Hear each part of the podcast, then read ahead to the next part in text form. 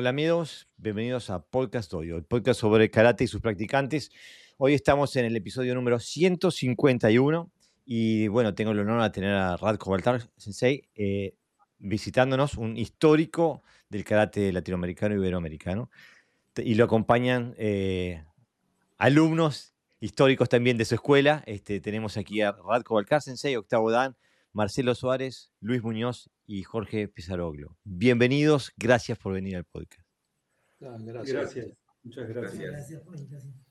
Este, este es un podcast que la gente me ha pedido, me viene pidiendo hace eh, años ya, de que traiga a Radko Sensei a el podcast. Por fin se pudo dar. Sensei, este, contanos un poquito, eh, tenés una historia personal muy, muy peculiar, muy particular. Mm. Este, eh, ya desde tu infancia, ¿podés empezar desde cero? De cero, de mi nacimiento. Sí. Antes del nacimiento no lo voy a contar. bueno, yo nací en realidad en, en Eslovaquia, lo que es ahora Eslovaquia, antiguamente era Checoslovaquia, en un pueblo que se llamaba Bab, B-A-B, creo que venía de Babilonia o algo así. Ah. Eh, o sea, el nombre, dicen, dicen, en el año 53, o sea, hace 69 años. este, y bueno, y ahí viví hasta los 10 años, más o menos. Después nos mudamos a Praga, que era la capital de Checoslovaquia. Ahí vivimos cinco años más. Y después mmm, llegamos a Uruguay. Por diferentes circunstancias, mi padre tenía un trabajo acá. Y bueno, esa era mi niñez, digamos, hasta llegar a, Uruguay, a los 15 años. Yo llegué justo, había, yo cumplí los 15 años ya en Uruguay. No, yo cumplí los 15 años en Viena, que era una transición que que, hicimos para llegar acá y llegué en la Navidad, el 25 de diciembre de 1968 acá al Uruguay. Así que hace 65 años, 55 años. ¿Mm? Entonces, mm, bueno, entré a la, al liceo, tercer año del liceo, no sabía hablar español nada, nada, cero. Y un año, digamos, tuve que aprender, en un año aprendí más o menos el español.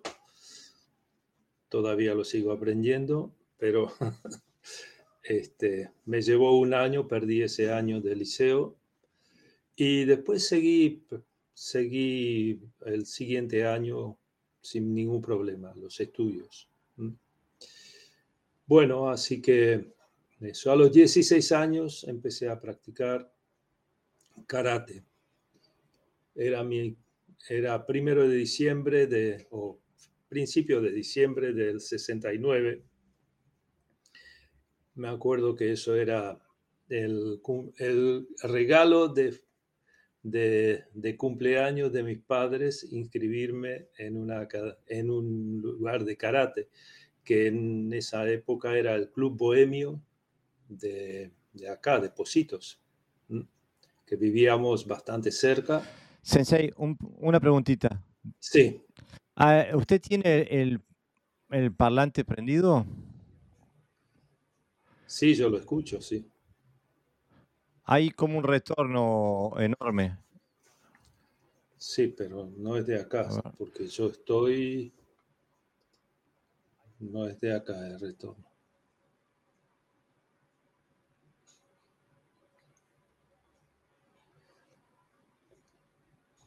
Hola. Hola, estamos teniendo unos problemas técnicos. Sí, este, pero de acá no debería haber porque yo estoy con, con, este, con auriculares, no debería haber. ¿Sí? Yo me escucho bien. Un, segundito, porque eh, yo lo escucho como con 10 segundos de, retraso. Dime un segundito a ver si intento, eh, intento ah. arreglar. Ok.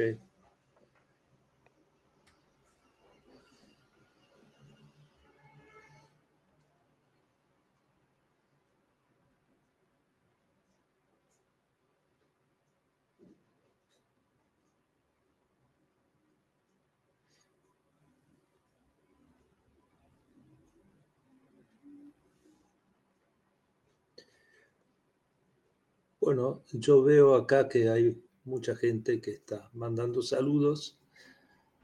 Mira, acá dice, hay uno que dice, José Navarro, dice, ¿se escucha bien, Jorge?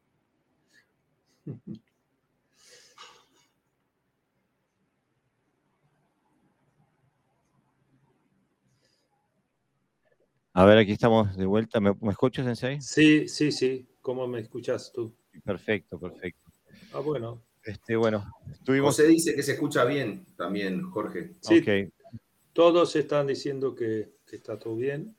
porque yo lo escuchaba doble. Este, bueno, empezamos de vuelta entonces. Disculpe. Este, llegué- eh, lo llegué a escuchar bien hasta que llegó a Uruguay, eh, empezó a estudiar, Bueno. perdió, perdió el, el primer examen en Un español. año. no, no, el examen de español, no. eh, eh, todos los exámenes perdí. Perdí el año, pero aprendí español. Así que, o por lo menos lo aprendí suficientemente bien como para ir después desempeñándome más o menos en el liceo y en la vida. Bueno, y a los 16 años yo entré a practicar en el Club Bohemios Karate. Era Karate Goju-Ryu, el profesor era Luis Molfino.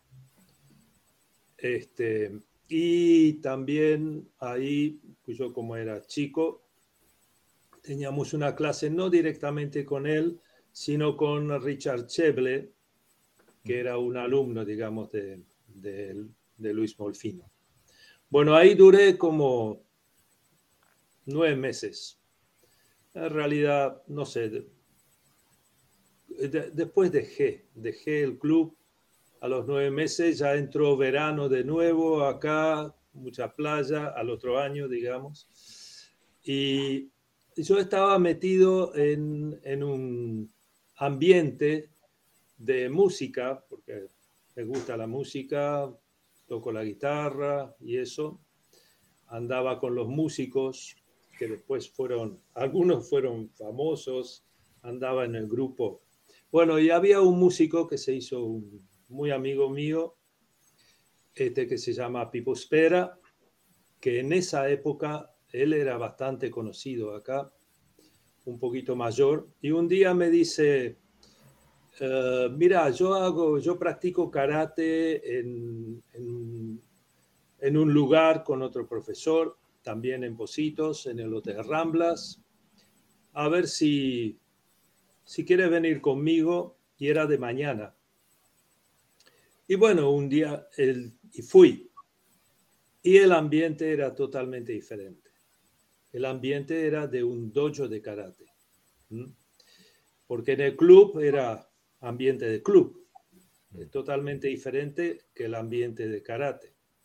Y me fascinó. y ahí me quedé. Me quedé y sigo. Desde, desde esa época hasta ahora sigo. Eso fue en el año 70. Y el primero que conocí allá era el viejo pellejero, fue mi primer profesor de ese club. El, el dojo, digamos, pertenecía a Juan Carlos Ríos, que es conocido como Pachi Ríos, que en esa época era tercer dan, que era muchísimo. Los molfinos también eran terceros danes. En esa época era como dioses. Ya primer dan había, claro, el primer dan, y para nosotros que éramos adolescentes era eh, Lo máximo. lo máximo, era Bruce Lee, más o menos. este, bueno, y ahí fui, fui, este, me, me mantuve ahí por más de 10 años. ¿Mm? Y llegué a ser, después de 10 años, el instructor, digamos, principal de Pachi. ¿Mm? Y bueno, esa fue una época, una época también de estudio para mí. Yo estudiaba ingeniería. en el año 81 ya me recibí de ingeniero y también me dieron el cinturón negro primer dan en el año 81. Ah, en aquella época no era tan fácil obtener cinturón negro. Yo estuve nueve años de cinturón marrón. Este, y porque no, no hubo oportunidad de dar el, el, grado. Pachi no daba grados de cinturón negro. Bueno, al final lo... Y puse mi primera escuela en, en el año 81. Esa escuela era en el centro esloveno, en Sayago, así que era bien lejos de, Montevideo, del otro lado de Montevideo, que creo que Jorge la debe, haber conocido, Lucho también. Sí, sí. ¿La conociste, Sayago? No. Sí, lo conocí. yo lo conocí y tuve la oportunidad de competir ahí también en los ah. torneos que se organizaban. Claro, era, bueno, también era un club, era un club, pero no era un club deportivo, era un club social, que eso que tienen un, un lugar grande con un escenario, los fines de semana hacen bailes, y esas cosas. Este, bueno, yo daba los martes y jueves. Ahí era un lugar tan grande que una vez se organizó este, un campeonato nacional ahí. ¿Mm? Me acuerdo Gerardo Valves compitió en ese campeonato. Gerardo Valves te mandó saludos recién por el chat. Sí, está ah, presente escuchándonos. Bueno, perfecto, Gerardo, un saludo. Este, yo, era, yo era árbitro en, en ese momento ya. Mm. Bueno, y ahí se, seguimos. Después, paralelamente, abrí otra escuela que era en el, en el, por 18 de julio y lo que es ahora Wilson Ferreira Aldunate, en el, en el edificio Lapido, que es un edificio icónico en Uruguay, es Art Deco, que, bueno, en el octavo piso. Y abajo, abajo de mío tenía el, el estudio o eh, Wilson Ferreira Aldunate. A veces me lo encontraba, a veces me lo encontraba en el, en el ascensor. Este, bueno, ahí estuvimos un, un, tiempo, era un apartamento inmenso. Este, y ahí Estuvimos como dos o tres años hasta que al final, eh, bueno, pasamos por varios dojos porque se me venció el contrato, no lo renovamos porque fuimos a un dojo, otro dojo, y en el año 85, 85, sí, este, fui, uh, alquilé una casa grande que estaba poco destruida y la arreglamos una casa vieja, un caserón era, de 500 metros cuadrados. Y, y, bueno, y ahí lo, arreglamos, no tenía ni agua, ni luz, ni, ni nada. Y bueno, le pusimos agua, le pusimos luz, le pusimos vidrios, no tenía vidrios. Este, lo arreglamos, lo pintamos, revocamos. Y bueno, y ahí estuve 33 años. ¡Wow! que son donde, bueno, Jorge creo que entró antes, antes de eso. Yo entré en el edificio Lapido. Entré ah, en el, claro, que era dos años antes. Exacto. Dos años antes. ¿Todavía siguen ahí? No, no, no, no, no. Ahora, justo en el año 2019, un, pero tres meses antes de la pandemia, este, yo me jubilé de mi trabajo, yo soy ingeniero, trabajo trabajaba de, eso, me jubilé y como que estábamos ya cansados de la, casa y, y bueno, me, mudé, me mudé a otro lugar como más tranquilo, más tranquilo y, y bueno, me salió bien la jugada porque a los, a, los pocos meses vino la pandemia y hubiera sido terrible estar ahí. Mm. ¿Mm? Así que, así que e- esa, esa jugada no salió bien. Bueno, y ahora tengo, de- después en la pandemia estuvimos en un lugar chico, un apartamento, que quedamos una- unas 10 personas del dojo, este, que queríamos practicar, todos cinturones negros o casi. Y, y bueno, y cuando terminó la pandemia el año pasado, ya conseguimos otro local que también le llamamos diferente, que le llamamos Miyagi Dojo o Dojo Miyagi. Y, y bueno, en ese dojo, ese dojo ya no es mío, es de mi hijo. Él se está dedicando a karate full, Ok. full. Él se quiere dedicar a karate, educación física y se llama Vincent, tiene 22 años y practica todos los días. Pero no, no practica dos horas, practica cuatro o cinco horas por día. Entre Wow. lo que da la clase y, y eso. De, de lunes a viernes y sábado también. Hoy estaba, hoy fue a entrenar ahí.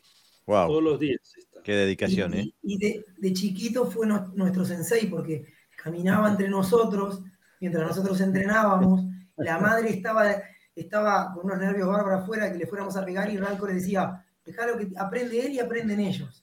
Entonces Vincent Bueno, andaba- Vincent nació en el dojo y yo me acuerdo que, que ellos estaban haciendo combate, pero imagínate un, un lugar que no era, tenía el dojo ese de la casa grande, tenía tres, tres lugares, tres habitaciones. Uno era grande, grande, dos eran grandes y uno era un pequeño, pero no tan pequeño, tenía 35 metros cuadrados era 4 por 8. Bueno, en ese, en ese, yo me acuerdo una vez, estaba Jorge, estaba Marcelo y algunos más ahí, estaban haciendo como cuatro o cinco parejas haciendo combate y Vincent gateaba, to- todavía no tenía ni un año, gateaba entre ellos.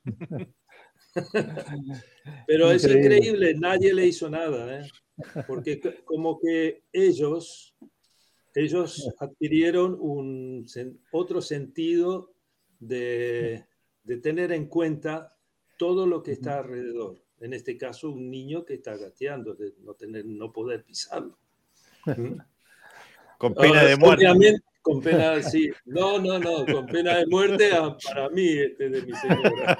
Eso no sabía nada. Si lo, si lo hubiera sabido, Se hubiera mata. pegado a todos. sí. Así que, No, pero sirvió Bueno. de ejemplo porque hacemos lo mismo con nuestros hijos. Mm. Exactamente Sí. lo mismo. Sí. Y, y lo hacemos porque, porque este, hay un antecedente.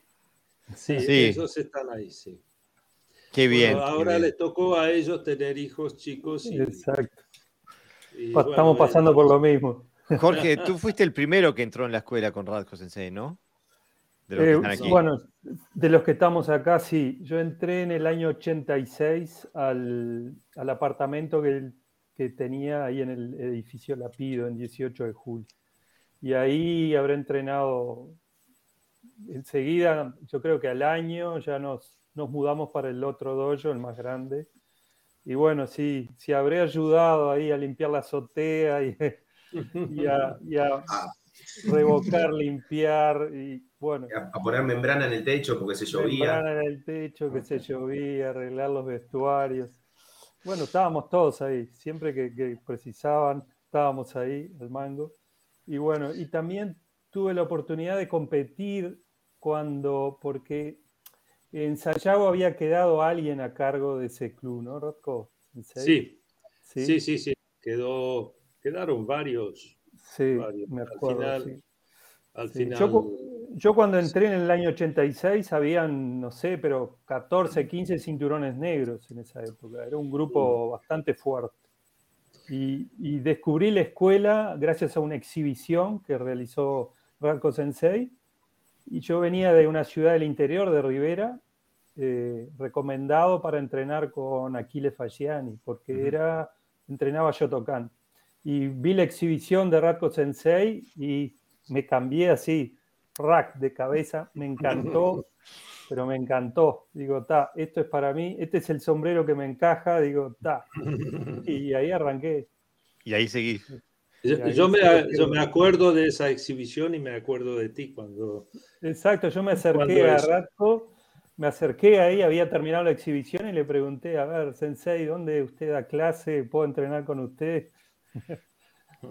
qué fantástico, qué fantástico. No, porque yo tenía muchos niños, entonces, bueno, en, la, en el Sayago, ahí en el club esloveno, yo llegué a tener 80 niños en una clase. Wow. Régimen militar con ellos. Sí, controlar 80 niños. Eh, sí, sí, sí. Después los tuve que dividir en dos clases diferentes, pero ya, ya eh, igualmente era mucho. Mm, mm. Ahí, ahí llegué a tener 150 alumnos. Wow. En ese lugar. Mm. Eran otros tiempos. Sí, sí. sí, eran otros tiempos, ¿no? Este, pero, Sensei, me gustaría también que me hable un poquito sobre la escuela. Sé que, que siguen una línea específica del Goju Ryu que me, que me suena muy interesante, este, que desde el punto de vista histórico y también por lo que poquito que pude ver, que me mostró Jorge, me mostró Marcelo, me mostró Lucho, desde el punto de vista técnico, este, mm. este, ¿no puede contar un poquito eh, sobre la escuela? Sí, bueno, eh, karate fue, fue introducido en Uruguay por el sensei Akamine. Lo trajo el maestro Fagiani. No sé si lo, si lo ubican, pero Fagiani fue el introductor de, karate acá en el año 62. Él vivía, Akamine Sensei vivía en San Pablo y él lo trajo. Y él era de Goju-ryu, alumno no directo de Seiko Higa, no directo. A través de otro alumno que se llama Sukumine. No, Isumigawa. Isumigawa. Isumigawa. Uh, no, Sukumine creo que ya estaba en San Pablo. El, sí, sí. Bueno, y, y, bueno, ahí se creó la escuela, la escuela uh, de Goju-ryu, que se llamaba en esa época Kenshinkan. Todavía existe la, la escuela Kenshinkan. ¿Mm? Porque Maestro Akamine en esa época era muy famoso. Él abrió varios, uh, varias puertas de, de, diferentes, en diferentes uh, países, sobre todo Uruguay, Chile, hay también en Argentina, hay en Honduras, qué sé yo, no sé si hay en otros lados. Bueno, también en Australia hay, creo. Y bueno, entonces el maestro Akamine era Gojuryu, pero también él había aprendido algo de Shorin y algo de Uechiru. Y él creó su propio, su propia, su propio estilo, donde él, digamos así entre comillas, el 80% era Shorin, uh, Gojuryu. Goju. Y tenía elementos de Shorin y tenía elementos de Uechi. De tal manera que, por ejemplo, nosotros en esa época, en la primera época, nosotros hacíamos Naihanchi. Yo hice durante 10 años Naihanchi, que después ya se dejó de hacer. Hacíamos un kata básico de Uechiryu, eso estoy hablando a nivel básico. A, a, nivel básico hacíamos también de Uechiryu el Kanshiwa, que es un kata básico de, de Uechi. Después a nivel alto hacíamos un kata que se llama Ryufa, que es Basaidai o Pasai. ¿Mm? Eh, o sea, él lo que hizo, toma, tomó ese kata y lo hizo al estilo de Gojuryu. Ok. sería, interesante verlo. Es, diferente, se puede ver. Está, alguien lo tiene posteado seguramente en, YouTube. Y después eh, eh, Kankudai, Kankudai, que es Kenshin Ryu, él le llamó Kenshin Ryu, pero uno lo mira y dice, esto es Kankudai. Y, y el Seisan, que, que hay varios Seisan, hay, hay como tres, cuatro diferentes Seisan que además no tienen nada que ver entre sí. Mm. El que entrenábamos nosotros era el Seisan de Uechiryu, del maestro Akamine. Así que, pero de- después tenía todo el resto era, era. E incluso Kata Sanchin y todo eso lo, lo hacíamos al estilo Gojuru. Y bueno, así estuvimos. Así estuvimos como 30 años. Y después murió el maestro Akamine en el año 92. Y ahí lo- los alumnos más importantes de, de Akamine eran los hermanos Fernández de, de- en Chile. Mm. Y yo iba atrás de ellos. Este, y bueno, yo tenía buena relación con ellos, ellos incluso los invité muchas veces al, al Uruguay, ellos fueron, yo fui muchísimas veces este, a Chile, también juntos íbamos a San Pablo a visitar al maestro Acamine. Y bueno, él, cuando él murió, como, en to- como muchas veces sucede, empieza a haber problemas y cambios en una escuela, sobre todo cambios a nivel administrativo y, y a mí ya el rumbo de la, de la Kenshinkan sin maestro Akamine no me gustó.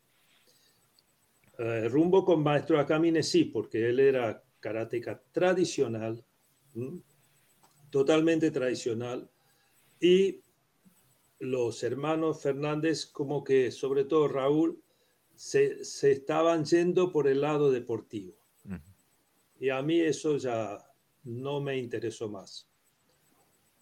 Yo en el, o sea, en la época de, de los años 80, yo, o sea, yo no, pero mi escuela, pues yo era árbitro, mi escuela competía. Jorge era uno de los competidores. Este, pero después del 91 dejé de competir porque hubo un problema ahí que dije, no, después de esto no quiero competir más. Después Jorge le cuenta el problema que hubo. Era con él. Este, y yo quería dedicarme solamente al karate tradicional. Para mí, el, eh, para mí es la esencia de, de karate, el karate tradicional. Bueno, tal como fue creado, karate tradicional fue creado de una manera este, de- del estudio, digamos, para la defensa personal. Karate tradicional es el estudio para la defensa personal. O sea, todo lo que se hace tiene que ver con la defensa personal. Este, y bueno, entonces yo en el año 2000 dejé, dejé la Kenshinkan, me fui porque la escuela era grande y le dije, yo me voy, yo no quiero saber nada con el karate deportivo y eh, de la forma que lo hacen los maestros Fernández, el que quiere venir conmigo, que venga, que el que no, que se quede ahí. Y bueno, se vino Jorge y Marcelo me acompañaron, Lucho y alguno más, Pellejero.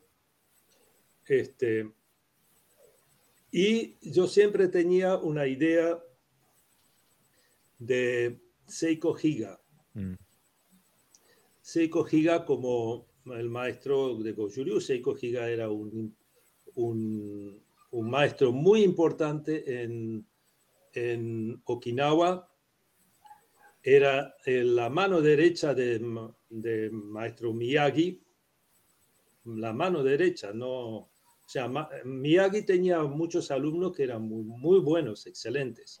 Pero él, digamos, eh, más importante o más antiguo también era Seiko Higa. Seiko Higa incluso fue alumno de, de Kanryo Higashiona, llegó a ser eh, de esa época. Cuatro años. Wow. ¿Cómo? Entrenó cuatro años con Giga- Gigaona. Bueno, ¿qué te parece? ¿Qué te parece? Y de- después con Miyagi. Lo que pasa, Miyagi era como, creo que 12, 10, por lo menos 10 años mayor que, que, que, Se- que Seiko Higa. Y Seiko Higa incluso fue el único que pudo hacer, uno, obtuvo permiso de Miyagi de, de tener un- una escuela en Okinawa mismo. Pero nosotros teníamos solamente esa, esa, Ese dato. ese dato, nada más. Bueno, entonces, del año 2006, 2007, ah, cuando apareció Internet, claro, aparecieron todas las páginas web por todos lados, de todos los dojos, y yo, como soy eslovaco, me interesó, este, entré en la Federación Eslovaca de, Karate. Entonces la abro y lo primero que me aparece una foto así grande de Seiko Higa. Bueno, resulta que estos eslovacos eran ya, ya fueron a Okinawa, encontraron al fueron en realidad a un campeonato mundial que se hizo en Okinawa.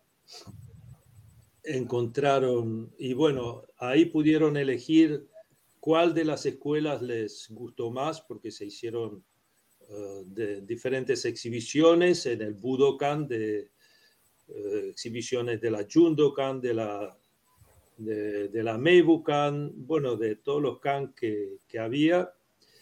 Y el que más les gustó fue el de Shodokan. Y ellos se hicieron alumnos de, Okinawa, de la, que, de la federación esa que, que se llama Federación Internacional de Goju-Ryu, Karate Kobudo. Este, bueno, entonces yo les mandé una, un mail y me lo, me lo contestaron y ahí empezamos a vincularnos este, ellos con nosotros a través de un sensei que tienen allí que se llama Clementis, que es un sensei muy bueno, muy bueno, es difícil de, tiene un carácter un poco difícil, pero él es muy bueno, técnicamente es muy bueno.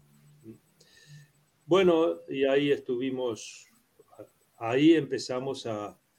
Ellos hacían un seminario en las montañas de, Eslovaquia, los Balcanes, que se llaman Tatra allí, que seminario anual, era un retiro de una semana en un campamento y do, donde van 200, 300 personas y donde ellos llevan cuatro, cuatro hasta cinco maestros todos los años en verano, que sería junio, julio, julio en general. En julio llevan, y bueno, y es una experiencia muy importante que, y nosotros fuimos, Jorge fue dos veces, Sí. Marcelo también fue, Sí, sí. este, fueron algunos más de acá, ¿verdad? Una experiencia increíble de, Increíble. sí. De, de pre- de entrenar con maestros okinawenses um, durante, no sé, horas, porque te hacíamos día. tre- todo el día, Todos los tres días. horas de mañana, Sí, tres horas de mañana, tres horas de tarde, y después de noche, este, una hora más, digamos, libre, que uno podía aprender un kata porque había un instructor, eh, quería aprender un kata de, yo qué sé, de Bo. Entonces había un instructor de Bo que te lo estaba enseñando aparte. O, o querías aprender un kata de, de lo que sea.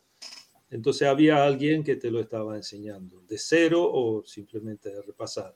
Y los maestros ahí como que se abrían un poco y, y ellos no enseñaban el kata, ellos lo corregían y explicaban qué significa.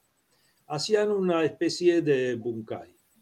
Bunkai, Kihon bunkai y Oyo bunkai. También lo hacían como bunkai práctico, ¿no? De defensa personal. ¿Mm? Y bueno, y, y toda la historia. Bueno, yo fui muchísimas veces, porque además resulta que mi, mi hermano vivía a 30 kilómetros de ese lugar Entonces ya, ya aprovechaba para visitar la familia que me quedó en Eslovaquia y en Praga, que también tengo familia, y en Viena. Cuando Eh, fui yo, me quedé en la casa de la hermana de Sensei en Viena. En Sí. Viena, mirá. En Viena, ella vive en Viena, sí. Bueno, y bueno, también hay otros que fueron y nos quedamos en la casa de... Cuando fue, por ejemplo, Raúl Carvajales, se quedó en la casa de mi hermano, De tu hermano. Que vive en Eslovaquia.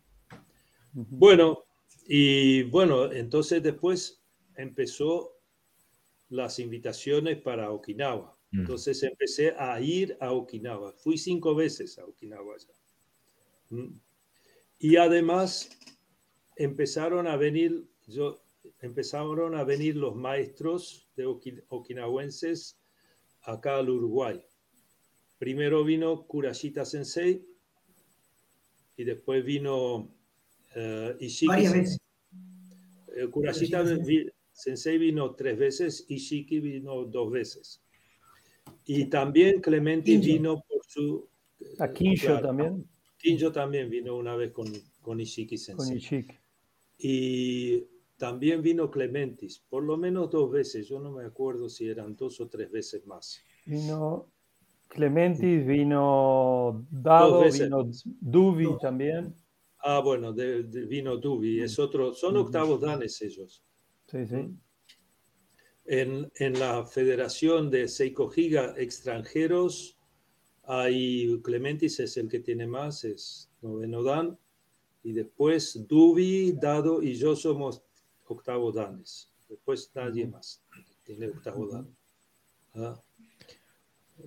¿Qué particularidades tiene la escuela eh, en relación a, al Goju Ryu y otras escuelas de Goju Ryu? Eh, muchas. Yo lo que pienso que, o sea, no conozco mucho de las otras escuelas. Eh, las escuelas, básicamente, las que conozco yo y las que pude ve- ver y las que pude observar, digamos, son la Meibukan y la Jundokan. La Gojukai no, porque ya es, ya es otra línea, ya es bastante diferente, porque es japonesa Mm. pero en el karate, porque el Goju-ryu japonés es bastante diferente que, que el Goju-ryu okinawense. Y el Goju-ryu okinawense lo que tiene es el Goju-ryu tradicional, digamos, eh, técnicamente diferente. Eh, o sea, todos los Goju-ryu tienen los mismos, eh, los mismos kata. Son 12 kata en total. 12 no, no son muchos. Otros estilos tienen mucho más kata. 12 kata. Uechi-ryu tiene 8 kata, por ejemplo. Ese, es, ese tiene pocos kata. Bueno, entonces el Goju-ryu en general lo que estudia esos 12 kata y los estudia en profundidad eh, y estudia cada el bunkai. Nosotros nos dedicamos al bunkai de cada kata, de cada movimiento. Y, y esa es, digamos, la particularidad de, eso. Está dirigido directamente hacia la defensa personal. ¿Mm? Uh, el y la Jundokan no es igual, pero es parecida. ¿no?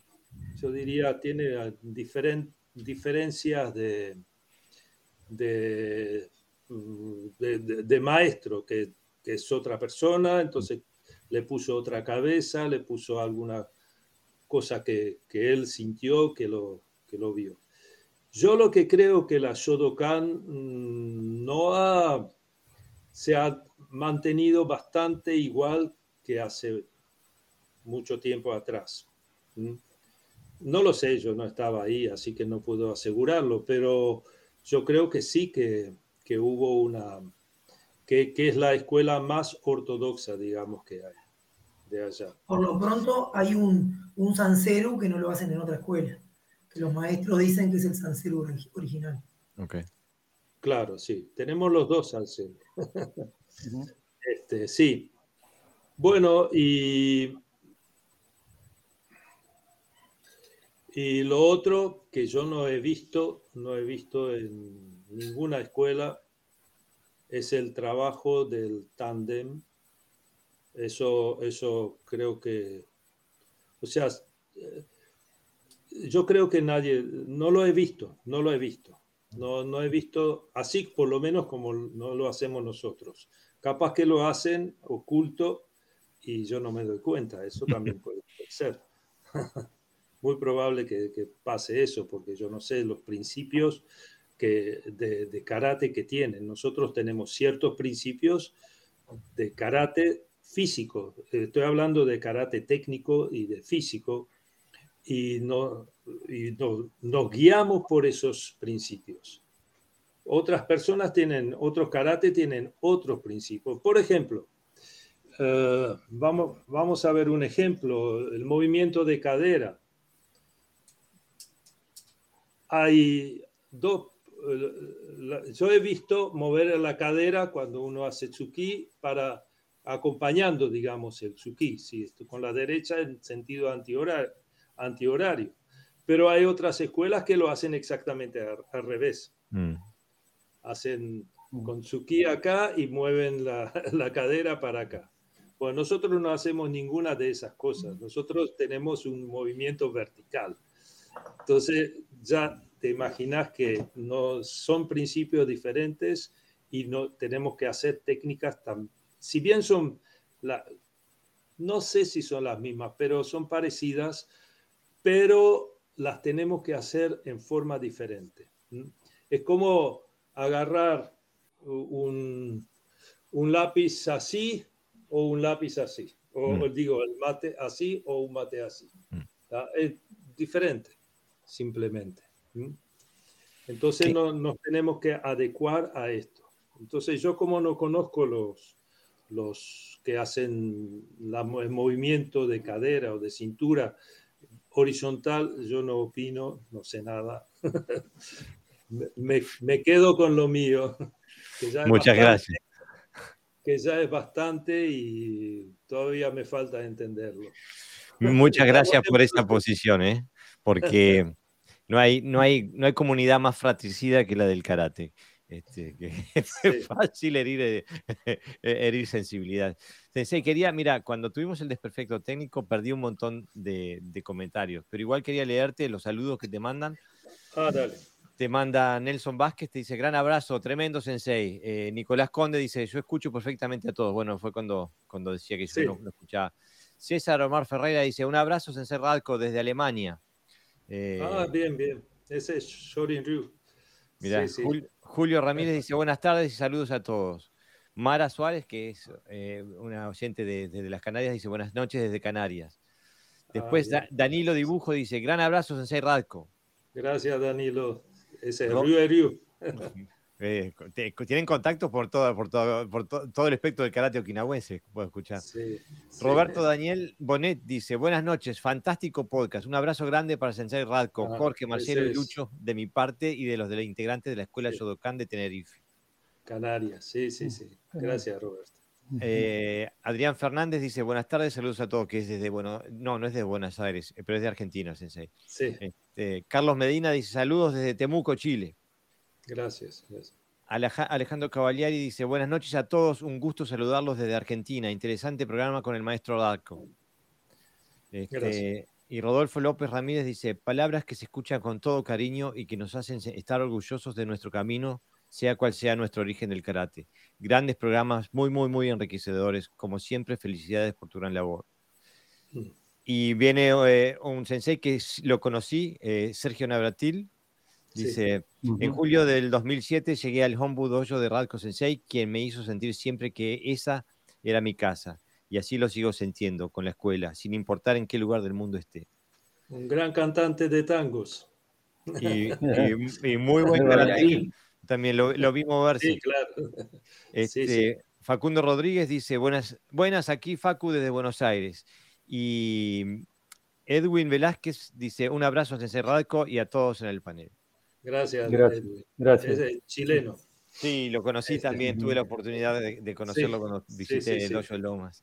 Este, un, un, fantástica la gente que, que- que te rodea, Sensei. Este, la verdad Gracias. que es un grupo humano fantástico este, y se vive en, en cada fibra cuando uno está ahí. ¿eh? Em, así que Gracias. eh, disfruté mucho tu escuela, Sensei.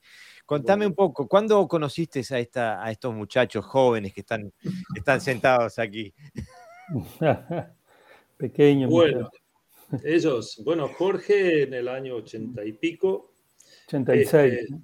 86, bueno, fue, Sí, sí. sí, no, no sé, entró y enseguida ya. Lo que pasa, ellos, todos ellos aprenden rápido, entonces, por lo menos en esa gracias. época, en esa época ellos ya, todo, Jorge sobre todo, que era, que era este competidor, competidor de Kumite. ujú. ¿Puedo decir una infidencia, Jorge? Bueno, alguna, alguna. Sí, sí, no hay problema, no hay problema. No, no, esta sí. Jorge era tan de comité de que a Cata no le daba bola.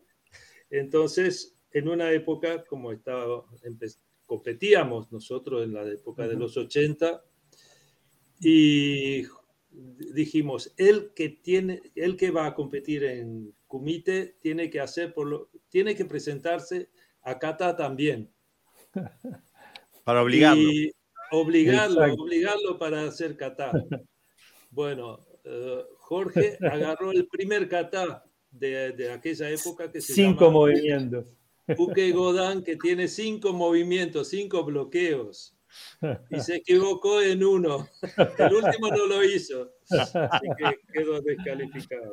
Quedé, quedé repegado. De ahí en Quedó- adelante me metí de cabeza también en kata. Ah, Después salió primero en, en el, Sí, sí. en el combate. Bueno, de- después cambió. eh.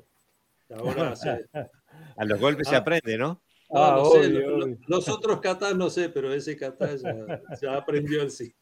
Me, que- me- Quinto me movimiento. quedó marcada esa época y bueno, me dediqué a kata full. No, sí, sí, Jorge Está es un gran, gran sensei. Gracias. Bueno, maestro, eh, digo, Marcelo, Marcelo lo conocí en, el primero empezó a practicar kobudo conmigo. Y un día empezó a practicar karate.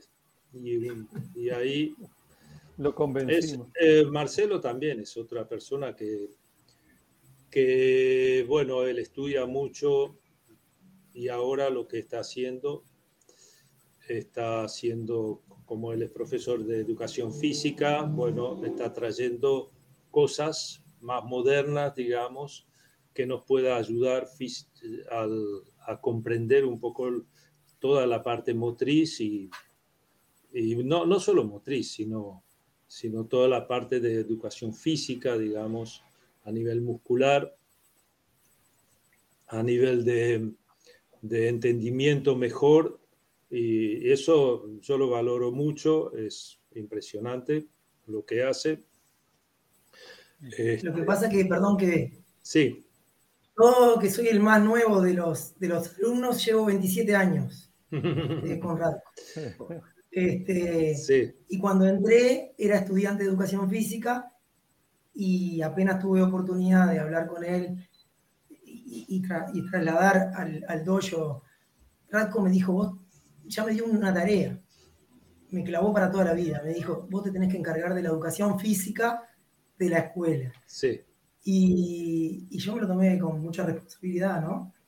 Este, Y hace 27, se- bien- 27 años que está. 27 años que vengo dando actualmente, anualmente seminarios, ya ahora hace muchos años que son de actualización, porque ya los profesores de nuestra escuela todos manejan los conceptos de educación física este, Sí, re bien. Y sí, ahora lo único que hago es cuando yo me actualizo, los actualizo a ellos. sí, Pero fue él el que me dijo, yo no sé de esto, vos encargate. Sí, porque yo me di cuenta, yo me di cuenta que nosotros, no la parte de karate, la parte técnica no, sino la parte física de, de entrenamiento físico, que había cosas que no, no me cerraban, lo hacíamos mal o lo hacíamos más o menos que se podía mejorar. Y, y bueno, Marcelo mejoró muchísimo nuestro nuestra preparación física, digamos. Eso yo le agradezco, eso fue mucho, mucho. Y, y a todos, no solamente en mi escuela, sino a Jorge, otros, todos los dojos que tenemos. Y nos regimos un poco. Si Marcelo dice que esto está mal, está mal y tenemos que cambiar, ni siquiera lo discutimos. Bueno, Lucho lo conozco también de esa de la época también de los años 80, yo no me acuerdo exactamente. Sí, de los años... la otra vez hablamos con, con Jorge. Sí. Este, yo arranqué en el 88, 89, pero arranqué acá en Atlántida. Sí, me acuerdo, con Ike Fernández. con, Ike. Sí. Y cuando iba a Montevideo los días sábados, que ahí fue cuando te conocí a vos, las clases las daba Javier Coronel, que eran cinturones marrones primer Q, eran los dos. Sí, sí, Y bueno, y después de que empecé a ir ahí, eh, los recuerdos de los primeros, hace poco encontré una foto que, que tú la debes tener, Ratko, ahí de, particular, los dos estábamos muy jóvenes, vos tenías pelo. Este, y, y, como es... Había pelo. Yo lo que recuerdo de, de, ese tiempo así tuyo era que yo llegué a ir con cinturón naranja ahí, eh, o amarillo, cuando, cuando arranqué a ir al dojo Julio Herrera, de este dojo que estábamos hablando en la casona grande. Sí, sí. sí. y y vos por ahí no tenías, eh, dabas clase toda la semana en ese dojo y por ahí ese día, ese sábado que iba poca gente, no tenías ganas de, ponerte el karate Pero vos sabés que era entrar yo y decía, vas a entrenar y subía la escalera, ibas y te ponías el karate Y eso, eh, creo que eras cuarto dan en ese tiempo y era muchísimo para Uruguay. Este, y, para mí era, pa, este tipo se está poniendo el karate para enseñarme a mí que soy naranja, ¿me entendés? Eso, o sea... Porque en ese dojo habían clases simultáneas y había clases todos los días y a diferentes horarios, ¿no? Sí, sí, sí. Sí, sí, había clases. Mira, en una época había una clase a mediodía. Esa clase de a mediodía llegó a ser la más, la más, fuerte. La más popular, la más fuerte. Tenía 30 alumnos a mediodía. Mirá, increíble. Qué entraña. Bueno, a mí, a mí me pasó que cuando entré me chocó la cantidad de gente mayor, de veteranos practicando. De hecho, la segunda, tercera clase ya, ya me tocó con el viejo pellejero hacer frente a frente. Y yo dije, esto es lo que yo siempre soñé. Yo venía de la Kyokushin y, y veía maestros que hasta el día de hoy, es decir, Pellejero se murió hace un año y medio en actividad. Con 94 años. Maestros de, 80, de, de, de, 80 y pico varios, de 70 y pico varios es decir, Raco joven dentro de la escuela nuestra, con, 69. Ahora ya, ya, ya, no tanto. Bueno, bueno ahora lo que, los alumnos que hay, los más viejos, es Mantaras, que tiene 82 y está súper bien. Él hace absolutamente todo, sigue la clase, mata la clase, cuando yo, no, yo llego tarde, la otra vez llegué tarde, él empezó la clase, la dio toda, este, practica todo, todos los katas, se, lo sabe, Este, hace kumite, hace kumite, no, no kumite libre, pero bunkai, mm. digamos, lo hace todo, está Rubén Barrero, que tiene creo que 76 o 77, después vengo yo, y, después hay de 60 y pico, hay varios. Ricardo, este, hay varios de 60 y pico. Así que, y son gente que viene practicando de hace mucho tiempo atrás y se mantienen, se mantienen. Lo hemos logrado, hemos logrado que se mantuvieran, porque la gente, ¿quién aguanta tanto? Este, en general, en algún momento tienen alguna enfermedad o les pasa algo y ya no siguen después. Pero esto sí. Mira, Sensei, este, nos escribe también eh, Juan Carlos Mántaras, que dice un abrazo para los compañeros. Ahí está. Era él. Era él, ¿no? Era él. Y nos recuerda la historia de nuestra escuela, dice. Este, José Navarro Parra, Sensei, nos escribe y dice, ¿nota diferencia el Sensei Radko de esos primeros alumnos y los actuales? ¿Hay, hay diferencia en la, en la tipo de alumno? tipo de alumno. Sí, ¿Eran más duros o eran más blandos? Estos parecen duros, estos, estos veteranos que tenemos. Duro porque son más viejos, pero en realidad, en realidad no, en esencia no han cambiado. Ninguno de ellos. Ninguno, eh, la esencia de ellos no ha cambiado. Cambiaron porque ahora tienen canas, pero, pero nada más. Y cambiaron porque ahora ya tienen más experiencia que antes. Antes éramos como todos, maduraron, todos han madurado. Ahora tienen hijos, antes no tenían hijos. Yo lo conocí, eran solteros. Eh, y ahora es diferente, es diferente. Ya, ya el hecho de tener hijos ya los condiciona diferente. Antes iban a entrenar conmigo todos los, todos los días, ahora una vez cada hora. no pueden estar. Ahora cuando no, cuando no, cuando faltan, cuando no vamos por mucho tiempo, va para nuestros dojo y nos va a rezongar. Porque Radko, el que no lo conoce, Radko tiene cara de bonachón y, y, en realidad es, muy buena persona, pero si tuviera que decir es Kibishi Sensei, es muy estricto. Él es muy estricto porque siempre que...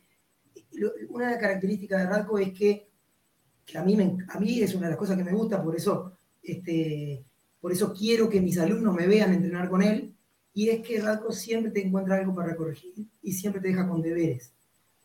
Clase que tomes con Radko, algo que te, que te, que te presta atención y ya te deja con deberes para seguir practicando para la próxima vez que, lo veas. Así debe ser, que te lleves algo. ¿Los hacen los deberes? Bueno, eso es otro, tema. con respecto a la pregunta que hizo Pepe, eh, con respecto a la diferencia de los que al final lo dijimos, ¿no? De los alumnos actuales con los de, yo pienso que, porque nosotros vivimos, como estamos hace muchos años con él, vivimos todas las etapas de Radko. Y Radko no se da cuenta, pero hay veces que pasa dos o tres años enseñando el karate con la guitarra en la mano. Como por ejemplo, una vez le digo, Radko, ¿cómo es el ritmo de este kata? Y agarró la guitarra y me tocó la comparsita. Y me dice, y me la tocó bien lenta.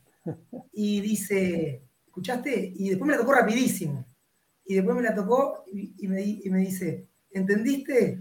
Bueno, este, y otras veces estaba con Tai Chi, porque él enseñó mucho tiempo Tai Chi, y a través del Tai Chi, entonces yo pienso que lo, interesante de los que estamos mucho tiempo con él es poder ver cómo él también va cambiando el abordaje de la enseñanza, y si vos estás con él un, un año, dos, tres, tenés una visión pero si estás una vida con él, tenés todas las visiones. Entonces eso le da, desde mi punto de vista, este, un valor que los que estamos al lado de él, eh, solo, solo nosotros podemos darnos cuenta y es imposible transferir con palabras este, lo, que él nos enseña. Yo, les iba a preguntar cómo había cambiado Marco Sensei a, lo, largo de los años, ustedes que lo conocen durante tantas décadas, al fin y al cabo, bueno, pero te anticipaste. Sensei, eh, Marcelo me, preparó un poco en, las preparativas de la, de, la, de, la, entrevista, me dio un poco de información. Y una de las cosas que me comentó era que tú fuiste uno de los primeros que hizo Kobudo en Uruguay. Y, sé que, que el Goju Ryu, pero sé que tu escuela en especial tiene una em, conexión especial con el Kobudo. ¿Podrías, por lo menos para nosotros que venimos del karate japonés, ¿no? Me parece especial. Este, eh, ¿Te animás a explicar cuál es el papel que juega el Kobudo desde la perspectiva del karateca y cómo, cómo, lo, cómo lo estudian ustedes? Bueno, yo, el Kobudo cuando entré en la escuela de Pachi, allí tenía 17 años más o menos, él tenía en el, en el dojo, en la pared principal, un bo, un sai, dos sai, digamos, un par de sai, y un nunchaku colgado en la pared.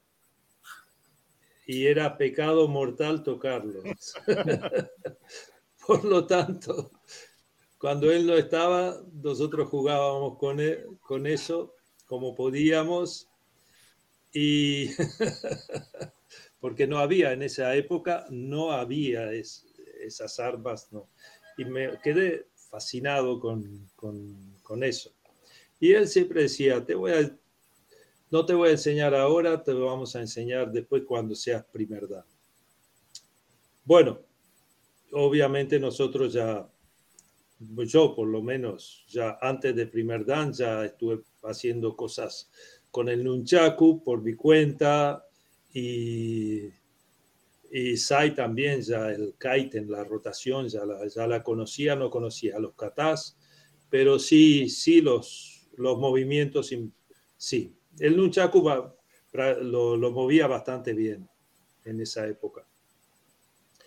Bueno, eh, el, por eso yo estoy fascinado con el, con el kobudo, ¿no?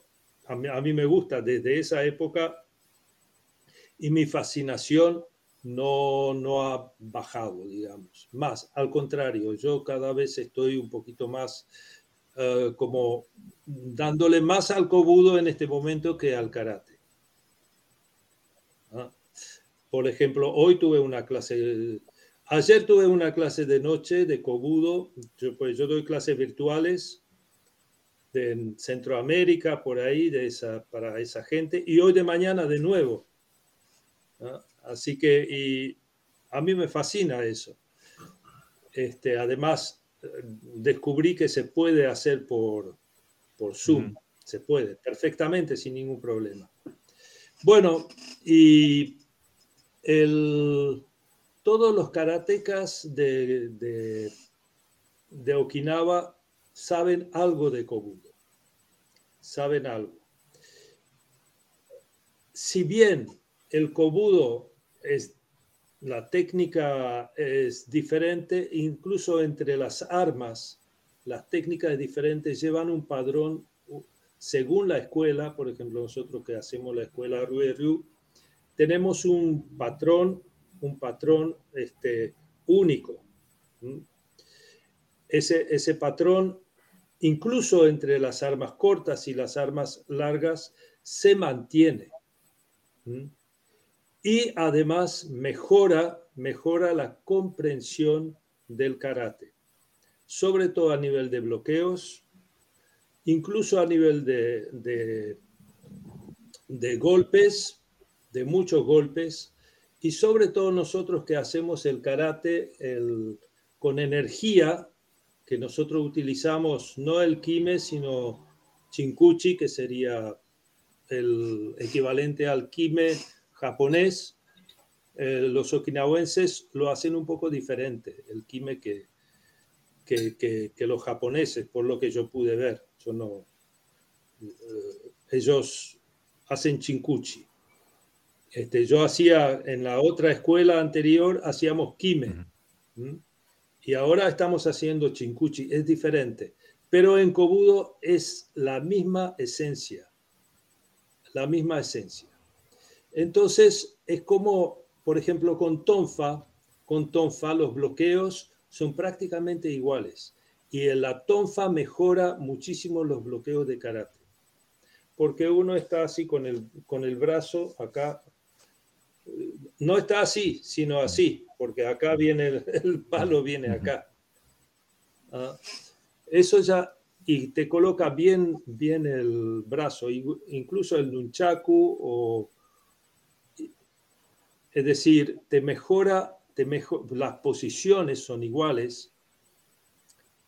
Bueno, las posiciones en Ryu Ryu básicamente son tres hay más posiciones, pero básicamente son tres, Senkutsudachi, eh, Sokutsudachi y Shikodachi, nada más. Sokutsu es para el costado y Kokutsudachi en todo caso, pero no como Shotokan Kokutsudachi, con la pierna de, de adelante estirada. Uh, son las mismas y yo, lo que pienso que es como practicar con un, con un peso después, porque algunas, algunas armas pesan.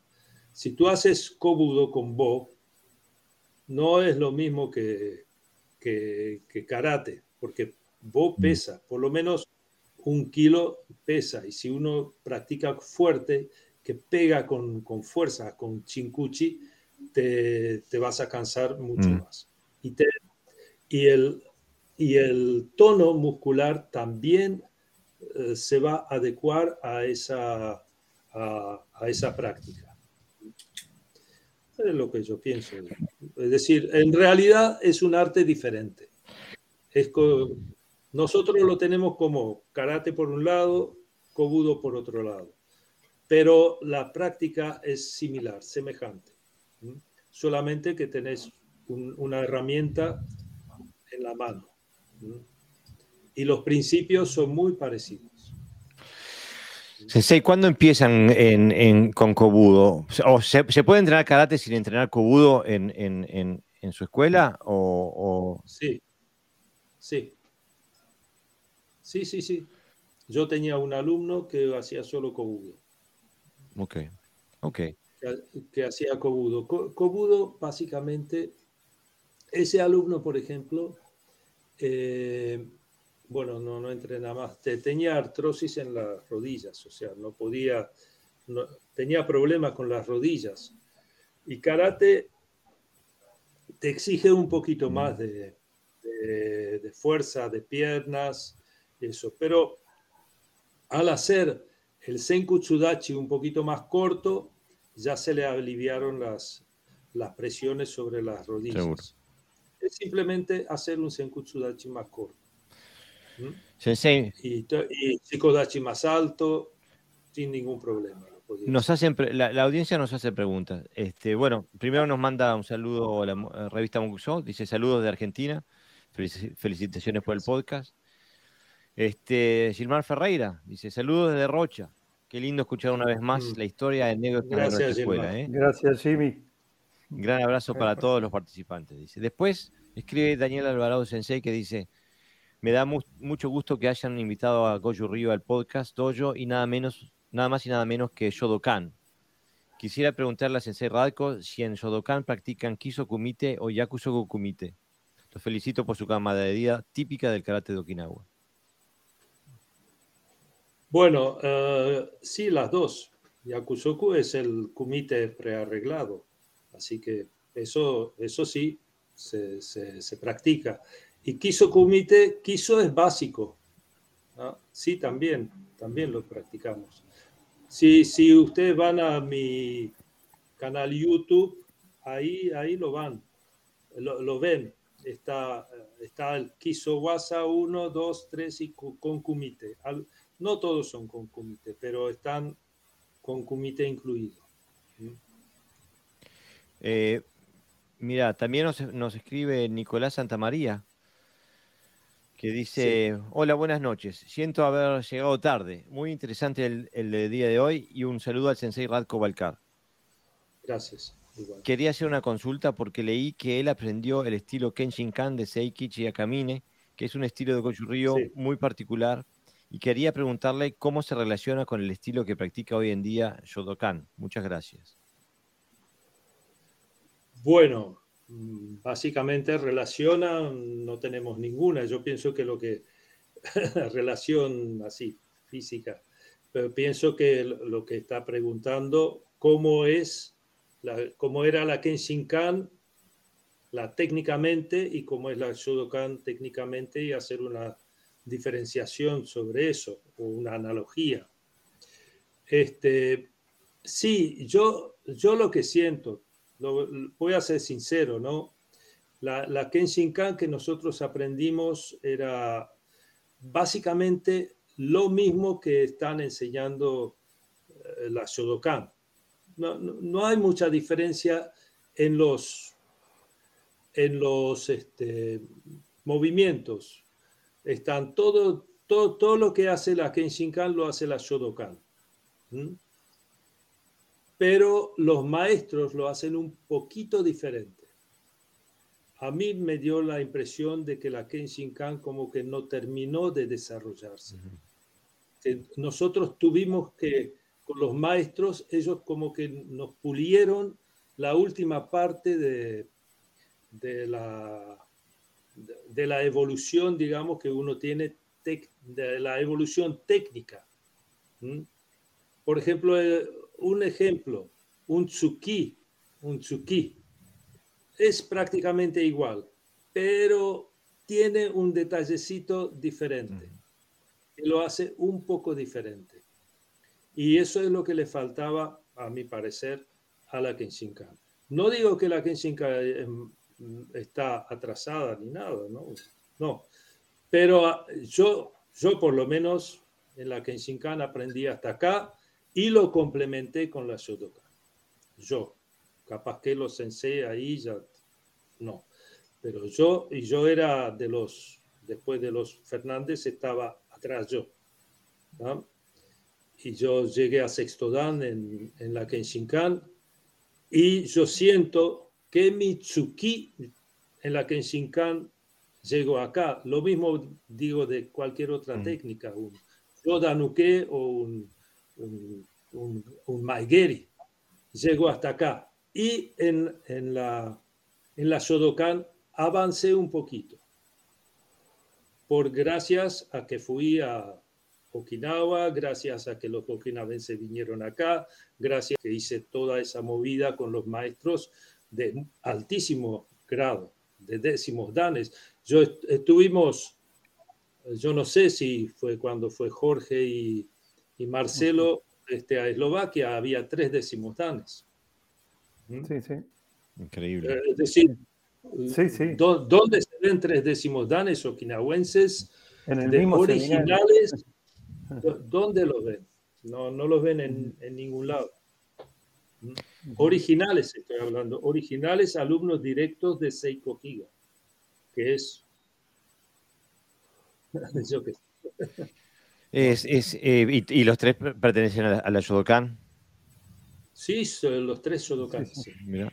Sí, sí. Eh, sensei, eh, yo sé que a veces no se hablan de estas cosas, pero son cosas que son reales igual.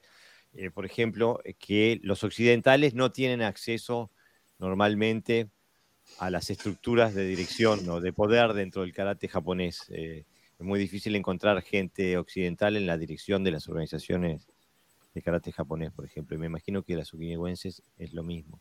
Sin embargo, Sí. sé que tú estás, eh, estás en, eh, sos uno de los poquitos eh, occidentales o no japoneses, no okinawenses, que, que estás en una posición alta en la organización a la que perteneces, ¿no es verdad? Sí, sí, sí. Yo soy vicepresidente de la Federación Shodokan Goju-Ryu.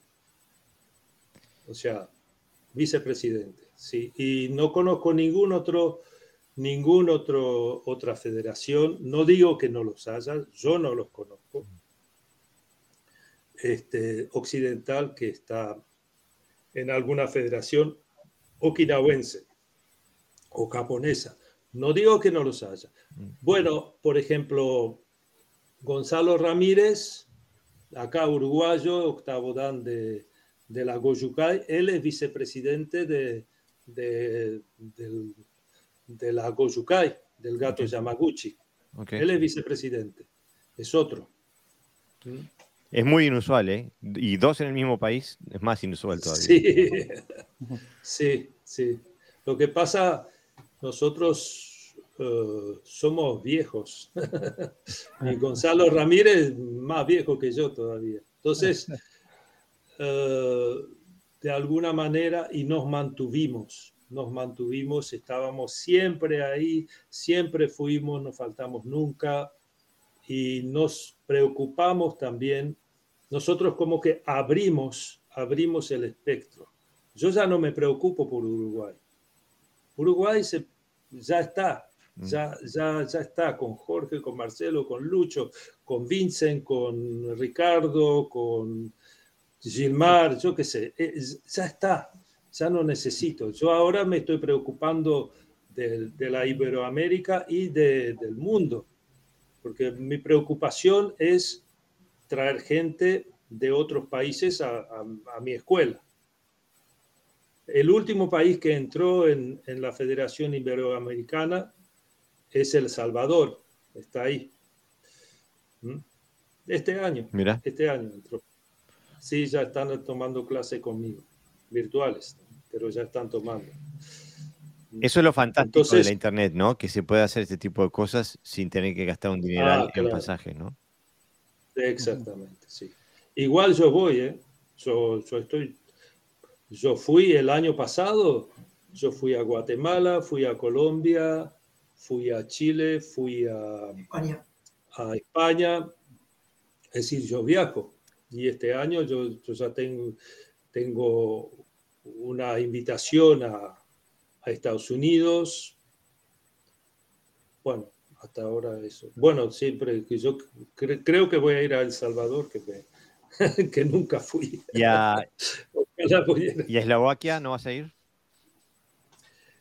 Eh, bueno, creo que no, porque vamos a Okinawa nosotros. Sí, tienen un viaje Eh, planeado, eso- ¿no? Ahora para Okinawa. Eso, sí, para septiembre vamos todos a. Okinawa con Jorge, con Y vamos, vamos a ir como 20 personas de, de Uruguay.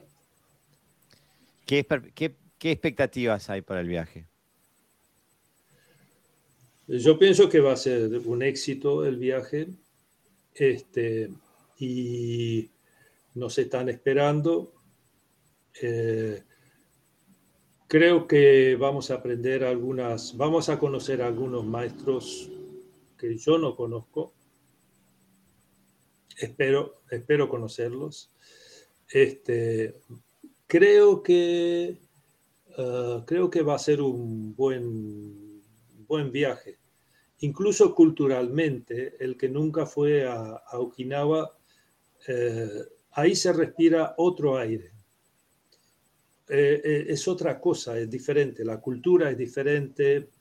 Eh, bueno, ya estar en un lugar donde no entiendas nada, donde está todo escrito en kanji y es difícil de leer, aunque, aunque sepas un poco japonés. Marcelo sabe un poco japonés, pero un poco, capaz que sabe, bueno, sabe más que yo, pero no sé cuánto más.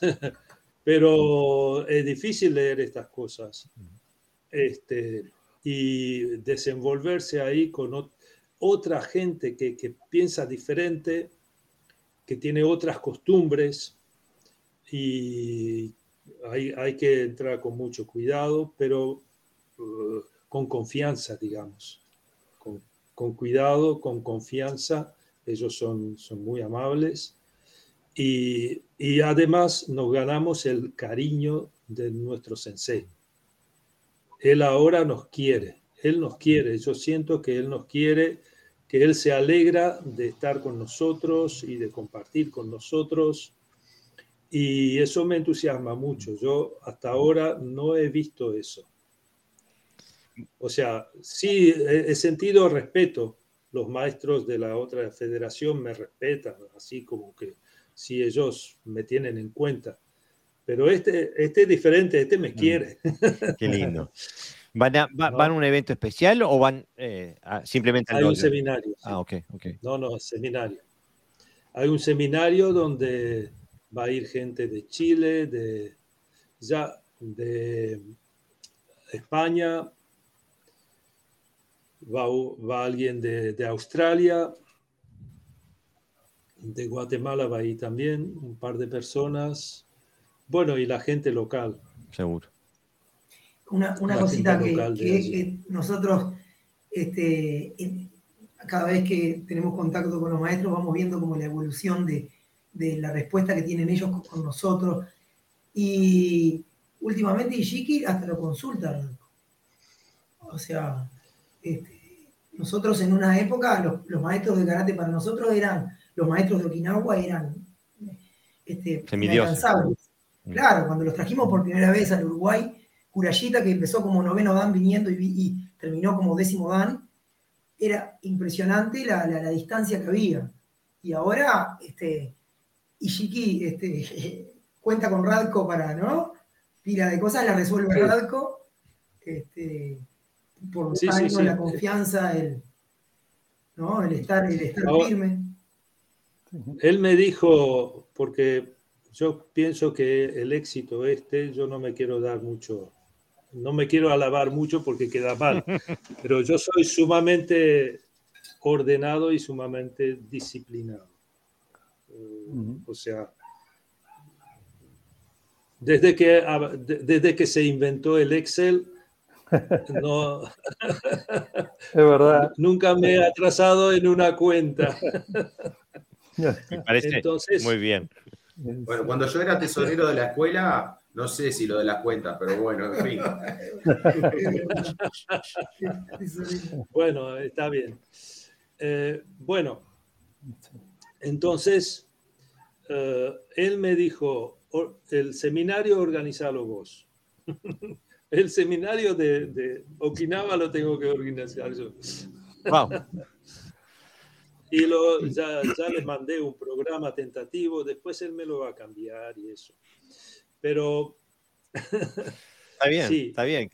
Hay un grado de confianza. Eh, este, qué bien, qué bien.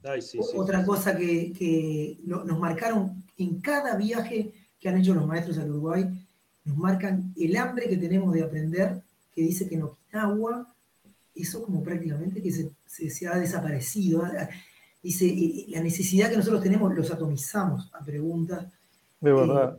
Eh, es impresionante cómo, cómo queremos saber de historia, queremos saber fundamento técnico, queremos tener la experiencia y de repente estamos en un bar y, y estamos haciendo karate entre las mesas y la gente nos mira. Sí, es, y a los maestros les encanta. Dice, eso en Okinawa ya no existe. Bueno, al menos en, eso lo, vivimos con Jorge. es verdad, Existe eso, e, e, existe, porque, pero lo que pasa, ellos se comportan diferente. ellos tienen, eh, ellos esperan, ellos tienen ganas y eso.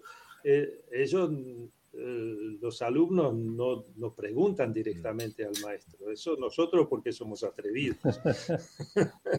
bueno, pero por ejemplo, las primeras veces quedaban choqueados, ¿no? Curayita, me acuerdo que le preguntamos y, y, Chiqui ahora, pregunten, pregunten, pregunten, pregunten. De repente hay un silencio, ¿qué pasa que no pregunta? Mira, Roberto, Roberto Daniel Bonet dice, comencé en, en, el 96 con Lucho en Atlántida, luego Dojo Lomas con Marciero en el 2004, en el 2006 me vine a Tenerife, era Kenshinkan. Viajé a Uruguay en el 2009, ya era Chodokan la escuela, no les bloqueaba una, dice. O sea que algo, algo pasó con la escuela en esos años que... este... Bueno, nosotros aprendimos a bloquear. No, de, verdad, de, verdad, de verdad. Eso, eso de verdad. Yo puedo contar una anécdota. Este, nosotros tenemos un ejercicio que es un ejercicio básico para cinturón blanco. Se llama Yochuge, Yodan Chudan Geda. Es así, la, cosa más simple que hay. Senku Tsudachi, Oitsuki Yodan, el otro va para atrás, bloquea. Uh, después, Oitsuki Chudan, el otro hace Chudanuke. Senku Tsudachi, Gedan Barai y uh, Gedan Tsuki y Gedan Barai. Así nomás. Esto, estos tres, tres movimientos, como Sambon Kumite. ¿Mm? Sambon Kumite, Yodan, Chudan, Gedan. Bueno, y nosotros decimos, esto es básico, esto es básico, no, no, no puede ser nada más básico eso. Y eh, estábamos una vez acá en Uruguay con Kurashita y Sensei y Clementi Sensei, los dos. Y Clementi Sensei me decía, mira, vos tenés algo mal en los bloqueos. Y yo decía, yo tengo algo mal en esos bloqueos, pero eso vengo hace 40 años, vengo haciéndolo, los, hago mal. Dice, con estos bloqueos así no vas a bloquear un golpe de verdad, no lo vas a bloquear. Tenés un error. Y no me decía que, error, me, me, lo mostraba y yo no me daba cuenta dónde está el error si yo lo hago igualito. Y no, no lo hacía igualito. Había un detalle imperceptible que hacía la diferencia, que hacía la gran diferencia. Entonces, me, ya cansado, cansado de mí, yo ya era séptimo dan, ojo, cansado de mí, me dice, le, le pide a Kurashita Sensei si puede hacer conmigo, practicar conmigo el Yochuge. Y Kurashita dijo que sí. Bueno, empecé, empecé yo a, atacarlo con Oitsuki, Shodan, Chudan, Gedan me bloqueó como si nada, como si nada. Y después vino la frustración porque me tocó a mí bloquear. No le pude bloquear una. No le pude bloquear una.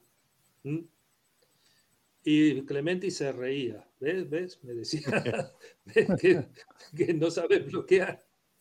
Entonces, ahí me convenció de que no sabía bloquear. Después de noche, fuimos al dojo y, y me puso así contra la pared y empezó a, a pegarme tsuki porque el tipo tiene un tsuki fuertísimo. Es, es muy bueno, es muy bueno realmente. Te, te, además te, parece un mono, te, el, el, brazo lo tiene larguísimo. Este, y yo no le podía bloquear nada, nada, nada. Después él se puso y él me bloqueaba contra la pared y yo le pegaba, y me decía, pega, pegame fuerte, más fuerte. Y después me decía, por Dios, pega, aunque sea una vez fuerte. y yo no podía, no podía.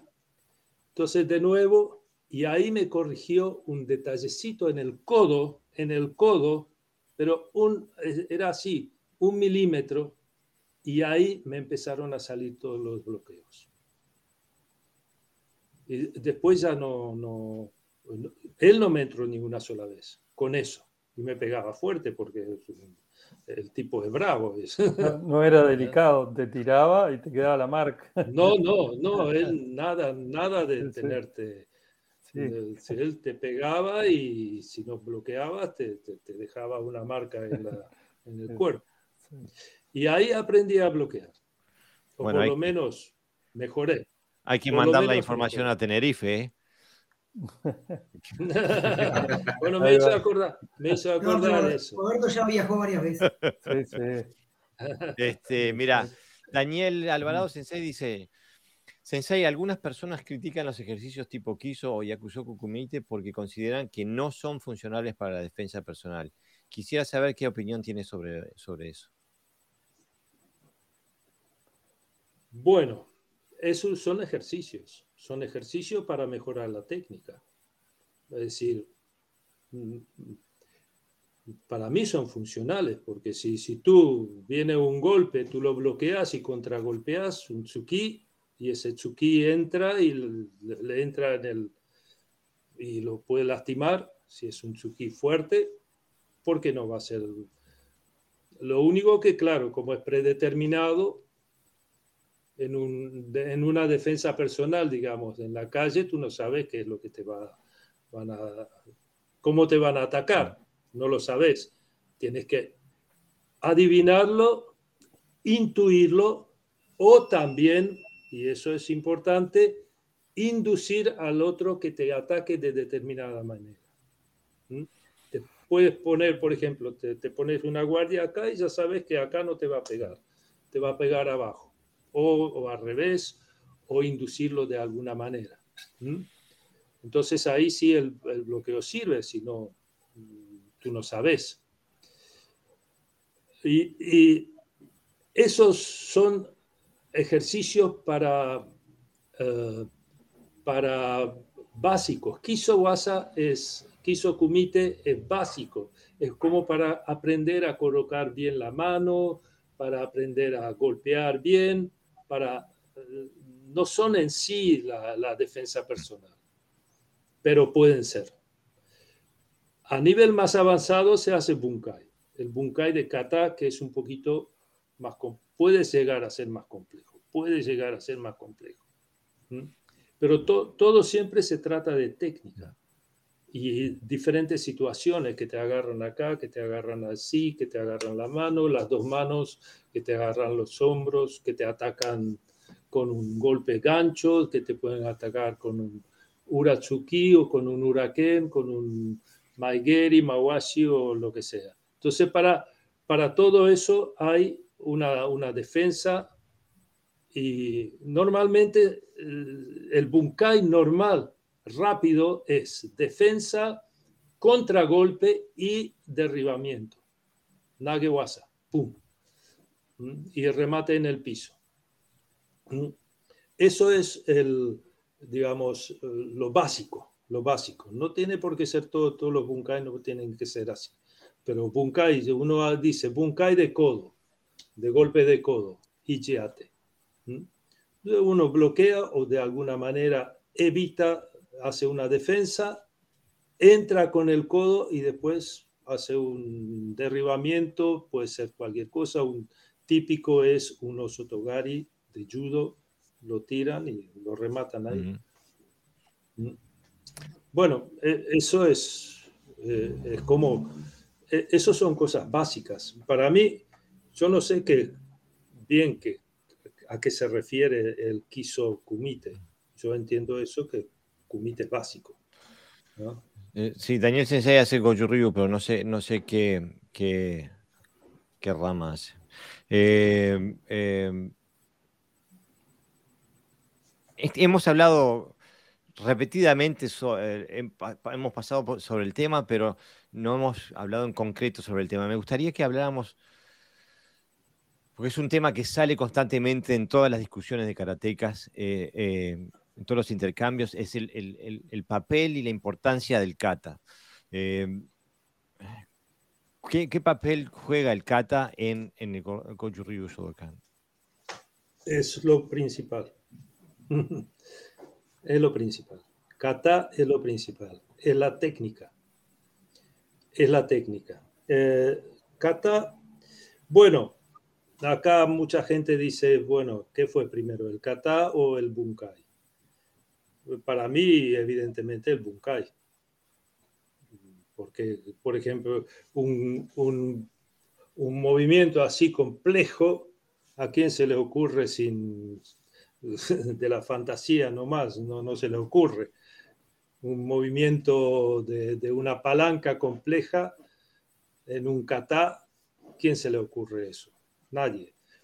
Entonces, eso si no se, si no se hizo antes, anteriormente con una persona, en una, aunque sea como ejercicio, este, es muy difícil de, reproducir, de inventar, de inventar. Para mí fue primero el, el bunkai. Entonces, yo no, esto es una suposición mía y digo totalmente personal, porque ninguno de nosotros sabemos cómo, cómo se hicieron los katas, estos katas que tenemos nosotros. Para mí, un maestro dijo, bueno, yo tengo estas técnicas así, así, así, y voy a, a darle continuidad uno atrás de la otra. Simplemente a los efectos de, del entrenamiento. Y cada técnica tenía su, su, su parte, digamos, de defensa personal. Era ya lo habían experimentado como defensa personal. ¿Mm? Aunque sea en el dojo, no, no, en el, no de repente en la calle, o, como unas posibilidades de, de, defensa. ¿Mm? Y eso, eso trae aparejado a, la, a mejorar la técnica de eso. Si uno no sabe el bunkai, no puede mejorar la técnica. Tienes que saber el bunkai. Si no, eso es muy difícil de hacer un movimiento sin el conocimiento de lo que estás haciendo. Si no es una coreografía tipo estética, tipo danza, y no, no tiene mucha, mucho sentido la gran mayoría de las escuelas, y así como lo aprendimos nosotros también, no siempre, nosotros hacíamos bunkai desde el principio, pero algunos katas los aprendimos primero el kata y después de mucho tiempo el bunkai. Entonces tuvimos que adecuar ese, ese kata al, al, bunkai. Después que, que, conoces el bunkai, el kata lo hace diferente. Mm. Entonces, sí. Sensei, mira, eh, mojé eh, el, dedo en, el agua nomás cuando estuve ahí en Uruguay. Eh, y Marcelo Sensei me hizo hacer un poco de Hoyo Hundo. Este, muy poquito, fue así, minutos. sí. sí.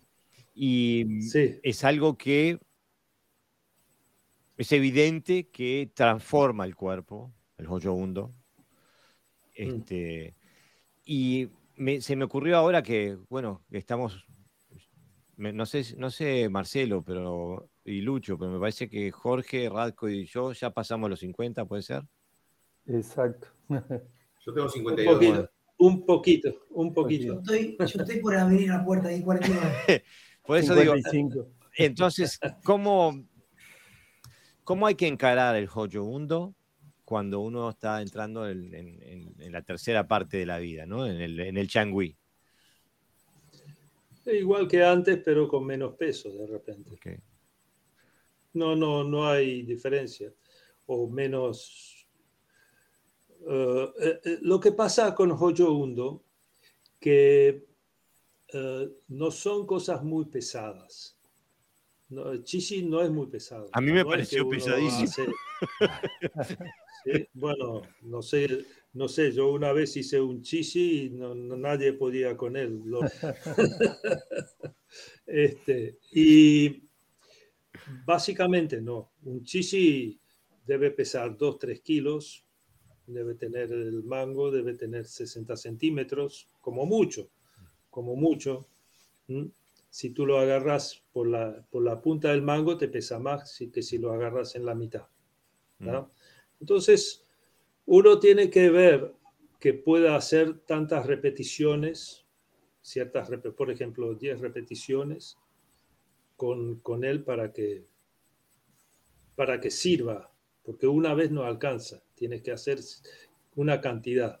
Yo utilizo el chichi con movimientos de voz o para mejorar el este, para mejorar el cobudo. ¿M? Mm. Yo lo uso para eso. Porque te, eh, es más pesado. Después uno agarra el bo y el bo vuela. este, y, y sí, no hay problema con eso. ¿verdad? Hay que tener cuidado de no pasarse. No pasarse. pero, pero si no, no hay problema. Es decir, gente joven, yo que sé, Vincent, que tiene 22 años y está fuerte así, ya está realmente, tipo creció, yo ya no puedo con él. Este, él agarra el, el chisi más pesado, lo agarra por, el, por la punta y hace. Y yo de repente ya agarro ese mismo, pero lo agarro por la mitad. Seguro. Ah, Pero mm, no, no, no hay problema de, No hay de- de hacer eso. No, ninguno. Mira, Daniel Alvarado aclara, dice, yo me formé en Goju Ryu y Kobudo en Shinbukai, de Kanei Katsusoji. Él fue alumno principalmente de Seikichi Toguchi. Después entrenó con Seiko Higa y con Yagi Meitoku. Por ahí viene la mano. Este, Sensei, eh, ah, Seiko Giga difícil. sí, eh, no sé de qué, año- de qué, de qué año Ah, para quién, quién era. Se- Seikichi ¿Quién entrenó? Entrenó Ah, con, Seikichi, con Seiko Seiko. Giga. Sí, sí, sí. Sí. Ah, con ta- te Yagi entendí mal. Ah. Seikichi Toguchi, sí, con Seiko Higa y, y Meito Kuyagi también, mira. No sé. Tengo una pregunta que es un poco, también eh, viene marcada por mi experiencia personal, porque eh, tú fuiste a Uruguay con 15, eh, Sí. yo, llegué, yo llegué a Escandinavia con 12, Sí. este, y, y bueno, he tenido mi vida aquí, este, y siempre siento que, que- que no encajo bien en ninguno de los, de los dos lugares, ¿no? Tengo como la llave para dos puertas, pero las tengo que forzar a las dos. Este, y ahora en diciembre estuve en tu, en tu, en tu otra patria, en, en- en- en Eslovaquia, estuve en Praga, fantástica ciudad, divina ciudad, me comí, Sí, me sí. tomé todo. Este, eh, ¿cómo, ¿Cómo vives esa, esa, esa doble nacionalidad, por así decirlo, ese tener dos tierras? No, yo soy uruguayo. ¿Te sientes más de Uruguay? Sí, totalmente. Yo tengo familia acá, ya tengo nietos acá, así que yo no. Además, me gusta Uruguay. Si bien Praga me encanta, es, es- es la, la ciudad más hermosa, puede ser la ciudad más hermosa del mundo, pero ya, yo ya no volvería ahí. No. A mí me gusta Montevideo, me gusta la gente, me gusta la libertad que hay acá. Tú puedes, básicamente puedes hacer lo que quieras. Es uno de los países más libres que hay en el mundo y que nadie te oprime. Este, yo me siento súper bien acá, súper bien. Uno cuando tiene un trabajo, tiene amigos y tiene familia en algún lado, ya está, ya no necesitas más nada. Y, y esto es lo que hacemos nosotros de karate, por ejemplo, que es tu hobby o tu forma de ser, o, tu, como quieras ah, verlo, este, y sos feliz acá. Yo, yo realmente la paso bien. Puedo desarrollarme desde acá, pude hacerlo me dejaron, no, no tuve problemas. Mm. Que en Checoslovaquia de aquella época, no sé. No, aquella época era, era otra Checoslovaquia, ¿no? Este... No, no sé.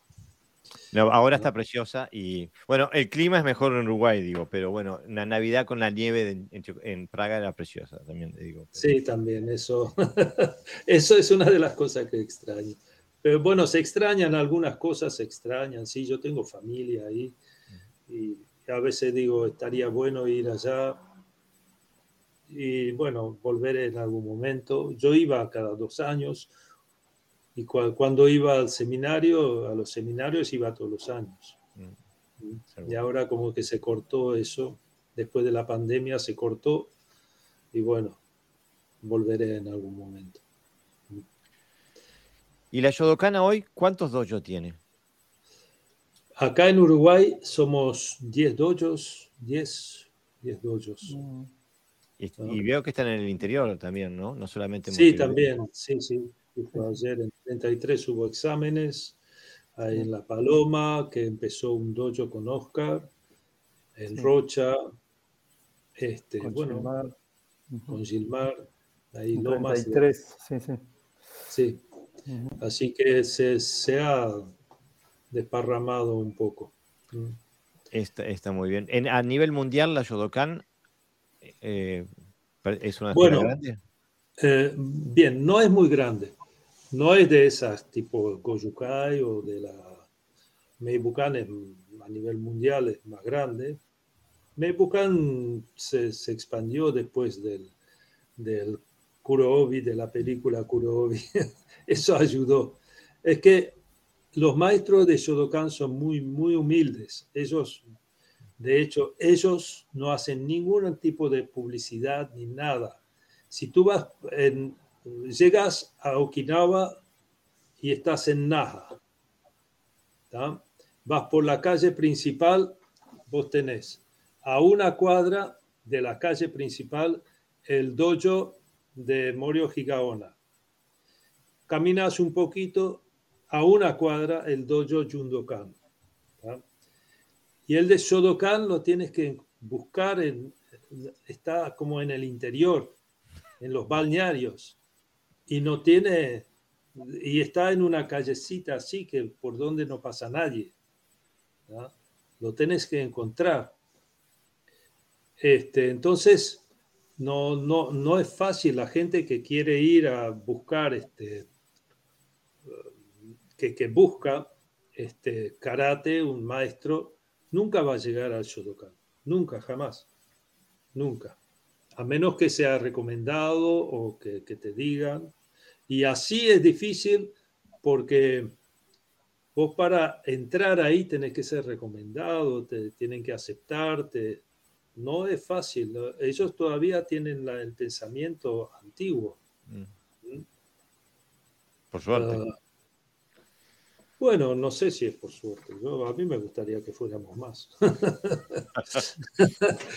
toda la propaganda, toda la propaganda que le hacemos a la Shodokan somos nosotros los occidentales. Mm. En Eslovaquia, en Eslovaquia hay una Shodokan que es inmensa.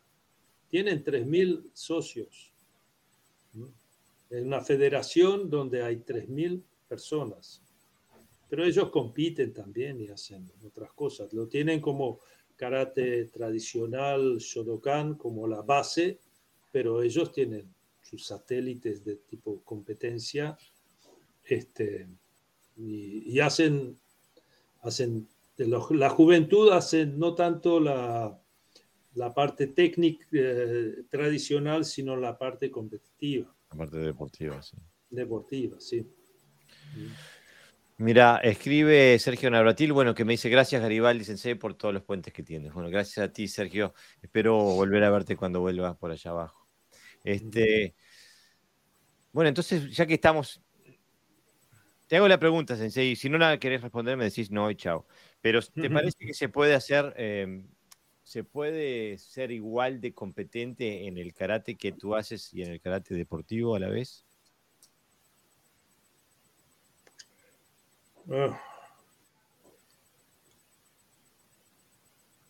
O sea, que una persona que, compita, que compita en Katasi, en Katasi, en kata, pero tiene que ser kata de, Okinawa, campeonato mundial de karate tradicional.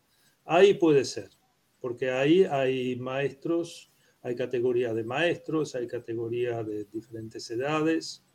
No hay muchas categorías y son largas, entre 18 y 45 años, es mucha diferencia. Mm. Este, pero ahí sí, ahí sí, se puede. En Kumite, en Kumite yo creo que no, ¿sabes? Y no te digo porque, no por, por, por capacidad, sino por el tiempo. Hoy en día, Kumite deportivo es una especialización. Hay que dedicarse, hay que dedicarse casi exclusivamente. Entonces, como que, y es para gente joven, más bien. Y está bien, está bien. Eh, lleva mucho tiempo, mucha energía. Yo dejé de hacer eh, eh, deporte justamente por eso, porque había que ir tres veces por semana, por lo menos, y hacer realmente trabajar esa parte y estar actualizándose permanentemente porque los reglamentos van cambiando, cada tanto Por lo tanto, cambia la técnica y la estrategia, si bien no, no cambia tanto, pero cambia. Y hay que dedicarse y hay que, hay que estar muy bien físicamente. Entonces, no hay tiempo para eso. Mm. Ahora, las personas que son buenos en combate deportivo, que son realmente buenos, ellos, una vez que se dedican a, a lo, al karate tradicional, son, van a ser buenos también. Simplemente tienen que hacer un clic, clic en la cabeza y de, porque karate tradicional también necesita tiempo. Mm. Porque hay, hay bunkai que son bastante difíciles y no es que yo lo hago una vez por semana, un rato y ya está. No, uno tiene que entrenarlo mucho, mucho tiempo para que, para que sea efectivo. Y digo una vez por semana, pues, ¿quién lo hace una vez por semana? y son muchos Bunkai. Es, pero sí, sí, la gente que, que, compite en general son buenos atletas, son buenos uh, karatecas, son buenos en todo. Este, pero si están dedicados a esa competencia. Si de repente se, se, se cambian para, para otra cosa, sea lo que sea, ellos van a ser buenos en eso también dependiendo de la dedicación. O sea, esos van a ir más rápido que uno nuevo. No, claro, por supuesto. ¿El espectro técnico de la Shodokan es muy amplio? Eh, para mí sí. Todavía lo estamos descubriendo. Este, sí, sí. Yo, yo creo que sí. Es decir, Em, básicamente el karate tradicional es patadas bajas, mm. patadas bajas, y después este, todo lo que sea bloqueos, todo lo que sea golpes de manos, todo lo que sea derribes, eh, todo lo que sea Hasushiwasa, Hasushiwasa, que no sé si saben lo que es, es zafar de, agarres, diferentes agarres, y la cantidad de, de, esas técnicas es muy grande, muy grande. Capaz que lo que menos hay son patadas. Mm. Hablando de patadas, ¿tienen, ¿tienen algún kata que tenga una Mawashi Geri? ¿Ura Mawashi?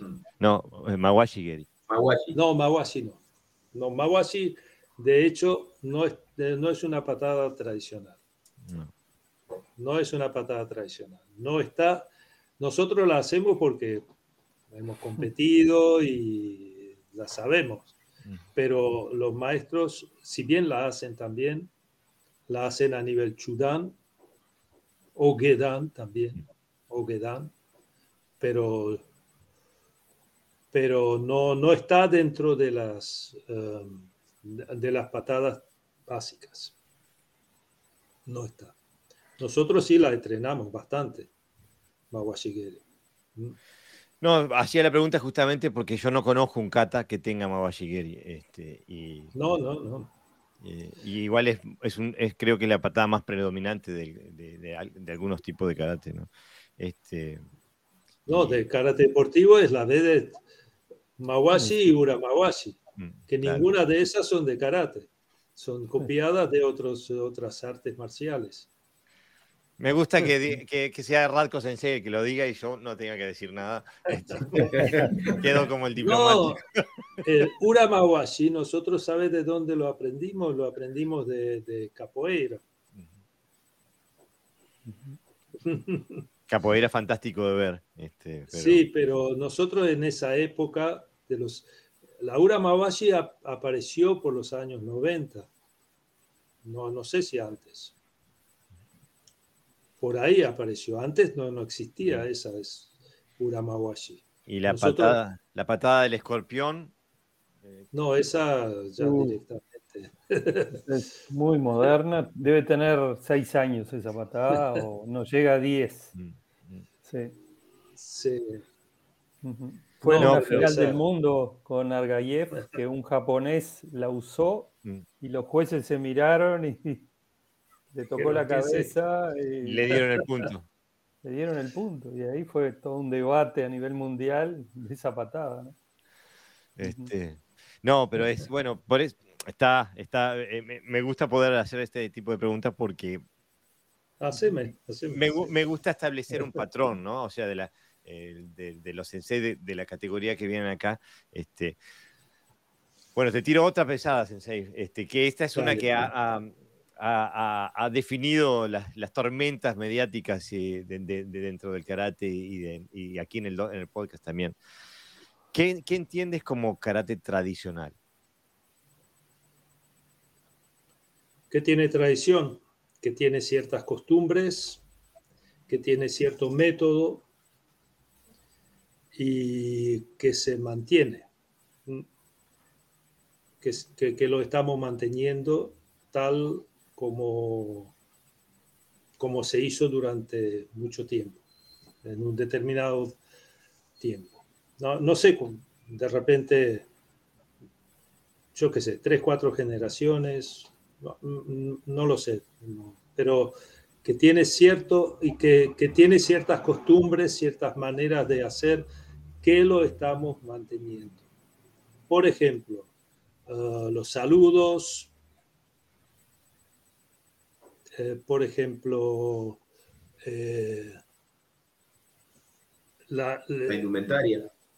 Indumentaria también, bueno, indumentaria puede cambiar, eso, eso no me molesta porque en karate básicamente la indumentaria no tiene mucho tiempo, el, karategi no tiene mucho tiempo.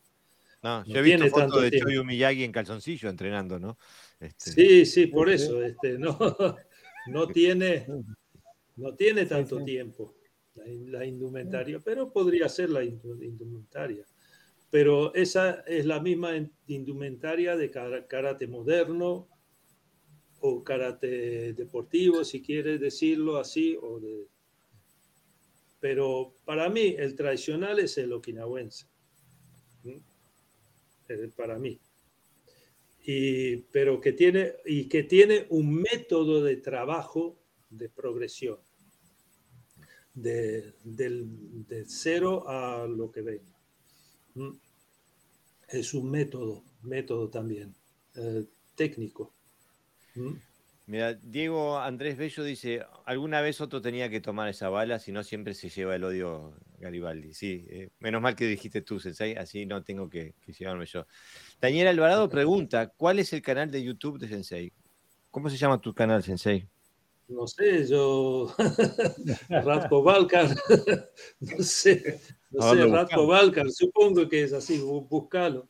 Entra por Ratko Balkar, pone Geki Saidaichi, no, Geki Saidaichi no, porque ese está en el YouTube de, de Jorge Pesaroglo. Pone, yo qué sé, alguna cosa. Quiso vas a un. Quiso vas.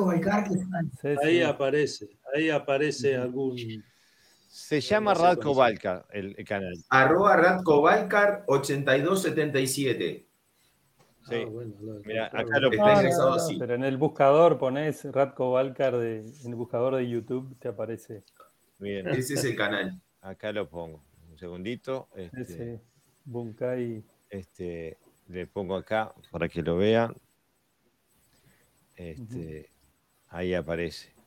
Ese es el canal de YouTube de Radko Valkar. Ahí, ahí está. Ahí está. Ahí, tienen una cantidad de cosas que, que básicamente lo hice en la pandemia, que tenía tiempo, estábamos todos encerrados, y Jorge me enseñó a hacerlo, porque Jorge es medio hacker ahí. Del... es nuestro hacker de... Jorge, por favor, dale unas clases a, Lucho y Marcelo que cada vez que se tienen que, enganchar son, es, un, es, es un drama. ¿Quiénes estaban primero hoy acá? Pero vos sabés que yo soy alumno de Jorge en la informática hace como 25 años, pero no paso el cinturón blanco. Cinturón blanco, nunca le doy el amarillo. Por favor. Mira, eh, eh, Eduardo Salgado dice, Conrad Cobalcar es suficiente, dice. Antes de que hiciera famoso el GI Kumite o combate deportivo, se hablaba de karate. Después de la proliferación del GI Kumite, se comenzó a hablar del, tradicional. Este, y bueno, puede ser que sí, ¿no? Como para reafirmar el, origen, ¿no? En, relación a, en contraste, ¿no? Mm. Este, Y Gerardo Balvis escribe, dice, realista, justo y preciso. Ah, este, bueno. Gracias, Gerardo. Este, yo amo a Gerardo Sensei porque me parece que es una que vive, que vive el karate de una forma. Este, no, bueno, Gerardo es, uno que, vive prácticamente en Okinawa, es mi colega de okinawense. yo nunca me lo encontré ahí, capaz que algún día coincidimos. Sí, eh, no, bueno, él se va ahora, eh, eh, ahora, este, este mes me parece que se va, este, así que... Este, bueno, Sensei, llegamos a las dos horas. Este, estoy profundamente agradecido que, de que Radko Sensei me hayas dado tu tiempo, tu sabiduría y de que bueno. otros Sensei de categoría, de la categoría que subieron aquí, Jorge, Marcelo, Lucho, gracias por, por venir aquí y, abrirnos las puertas de su casa marcial. ¿eh? Bueno, este, gracias a ti por invitarnos. Ha sido Muchas gracias, Jorge. Gracias. Hasta la próxima. Este, antes de cortar, quiero informarle a la gente que el sábado que viene es el dojo abierto, donde se va a tratar justamente la temática karate deportivo, karate tradicional en Buenos Aires y que vamos a hacer eh, durante la tarde, vamos a hacer la emisión en vivo por aquí. Así que no se lo pierdan. ¿eh? Bueno, perfecto. Muchas gracias. Gracias. Saludos a todos.